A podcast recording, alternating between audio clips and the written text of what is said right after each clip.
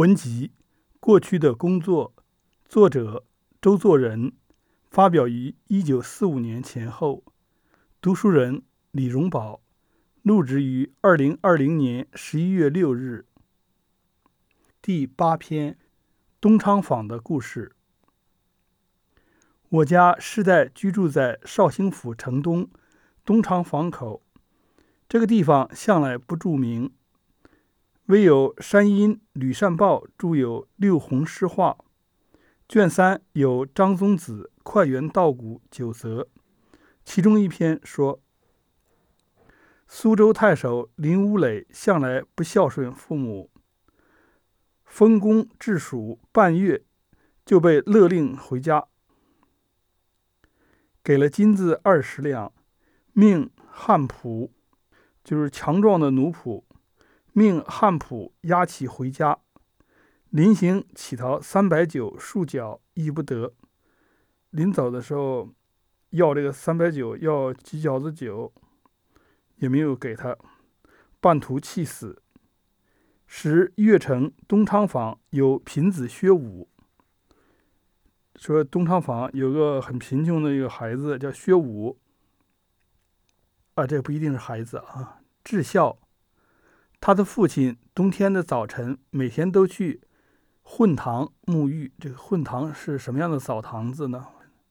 薛武一定带着热酒三角御寒，给他爸御寒，用两个鸡蛋下酒。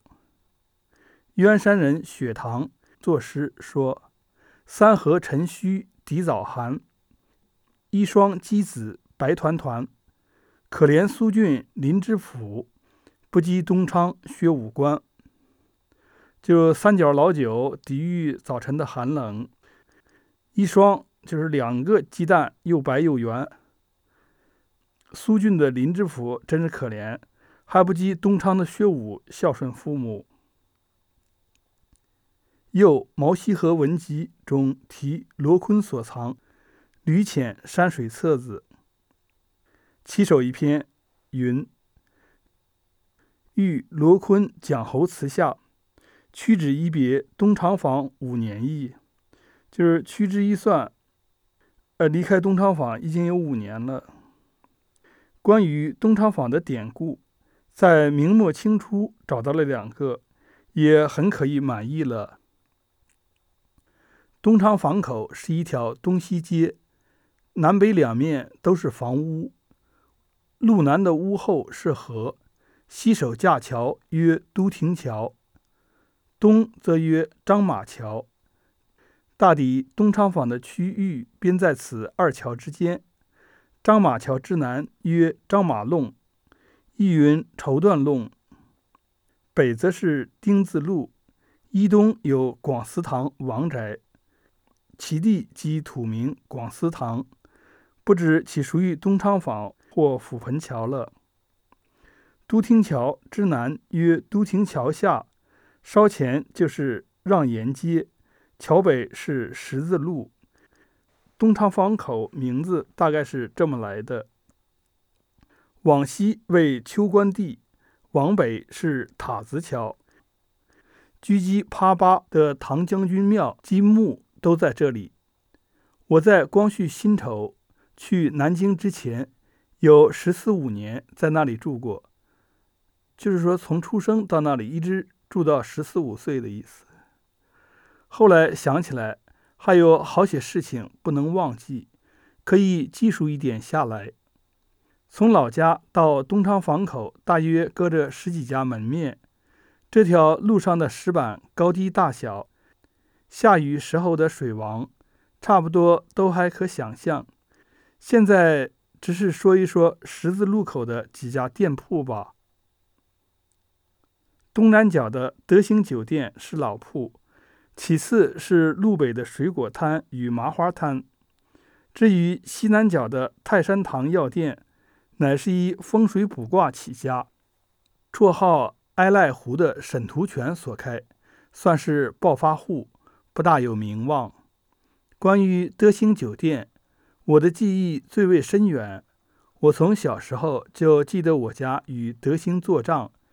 每逢忌日祭祀，常看见佣人拿了金折子和酒壶去取掺水的酒来，随后到了年节再酌量复还。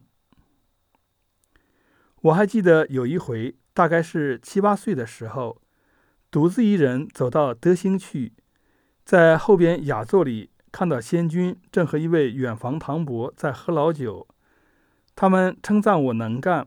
分下酒的鸡胗豆给我吃。那时的长方板桌与长凳，高脚的前酒碗，装下酒盐豆等的黄沙粗碟，我都记得很清楚。虽然这些东西一时别无变化，后来也仍时常看见。连带的使我不能忘记的是，酒店所有的各种过酒胚、下酒的小吃。固然这不一定是德兴所做的最好，不过那里自然具备。我们的经验也是从那里学来的。鸡胗豆与茴香豆都是其中重要的一种。七年前在鸡盐豆的小文中曾经说，小时候在故乡的酒店，常依一文钱买一包鸡胗豆。用细草纸包作鲜足状，内有豆二三十粒，乃是黄豆盐煮卤干，软硬得中，自有风味。为什么叫做鸡胗豆呢？其理由不明了，大约是因为嚼的时候有点软中带硬，仿佛像鸡胗似的吧。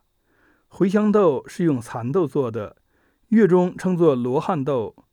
这是干煮加香料，大茴香或是桂皮，也是一文钱起算，也可以说是为限，因为这种豆不曾听说买上若干文，总是一文一把抓。伙计就是酒店官，很有经验，一手抓去数量都差不多，也就摆作一碟，虽然要几碟或几把，自然也是自由。此外，现成的炒洋花生、豆腐干、咸豆豉等大列具备。但是说也奇怪，这里没有荤腥味儿，连皮蛋都没有，更不要说鱼干、鸟肉了。本来这里卖酒附带喝酒，与酒馆不同，是很平民的所在，并不预备阔客的降临，所以只有简单的食品。和普漏的设备正相称。上面所说这些豆类都似乎是零食，在供给酒客之外，一部分还是小孩们光顾买去。此外还有一两种则是小菜类的东西，人家买去可以做临时的下饭，也是很便利的事。有一种名称不详。只是在陶钵内盐水煮长条油豆腐，仿佛是一文钱一个。临买时装在碗里，上面加上些红辣茄酱。这做法似乎别无巧妙，不知怎的，自己煮来总不一样。想吃的时候，还得拿了碗到柜台去买。其二名曰石萝卜，以萝卜带皮切长条。用盐略腌，再以红梅豆腐卤自之，随时取食，这都是非常平常的食物，但是在素朴之中很有真味，都出自酒店店头。从此也可以看见，喝酒的人真能知味。东北角的水果摊其实也是一间店面。西南两面开放，白天撤去牌门，台上摆着些水果。四摊而有屋，四店而无招牌店号。主人名连生，所以大家并起人于店，称之曰水果连生。平常是主妇看店，水果连生则挑了一担水果，除沿街叫卖外，按时上各主顾家去销售。这担子总有百十来斤重，挑起来很费力气，所以他这行业是商而兼工的。有些主顾看见他把这一副沉重的担子挑到内堂前，觉得不大好意思让他元旦挑了出去，所以多少总要买一点，无论是杨梅还是桃子。东昌坊距离大街很远，就是大云桥也不很近。临时想买点东西，只好上水果连生那里去。它的价钱比较贵，也就难怪了。小时候认识一个南街的小破脚姑，自称姜太公之后，他曾说，水果连生卖的水果是仙丹，所以那么贵。又一转而称店主人叫华佗，因为仙丹只有华佗那里卖。都亭桥下又有一家没有招牌的店，卖浑粥，后来改卖馄饨和面，店更繁盛起来了。主人姓张，曾租住我家西边余屋，开棺材店多年。我的曾祖母是很严格的人，可是没有一点忌讳。真的很佩服。我还记得墙上有黑字写着“张永兴字号，龙幽寿坊”等语。这张老板一面做着寿材，一面在住家制浑粥出卖。浑粥一名肉骨头粥，是从猪肉店买骨头来煮粥，吃的时候加葱花、小虾米及酱油，每碗几文钱。价廉而味美，是平民的好食品。虽然沈士们不大肯屈尊光顾，我们和将军常常去吃。有一天，已经吃下大半碗去了的时候，将军忽然正色问：“你们没有放下什么毒药吗？”这一句话问的张老板的儿子媳妇哑口无言，不知道怎么回答才好。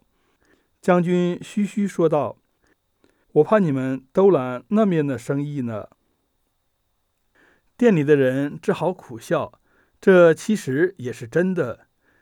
假如感觉敏捷一点的人想到店主人的本意，心里难免有这种疑问，不过不好说出来罢了。这浑粥的味道，至今未能忘记。虽然这期间已经有了四十多年的间隔，上月收到长女的乳母诉苦的信，说米价每升已涨到三四千元，浑粥这种奢侈品，想必早已没有了吧？因为这样的缘故，把多少年前的地方和情状记录一点下来，或者也不是完全没有意思的事。乙酉年，一九四五年七月四日。本篇结束。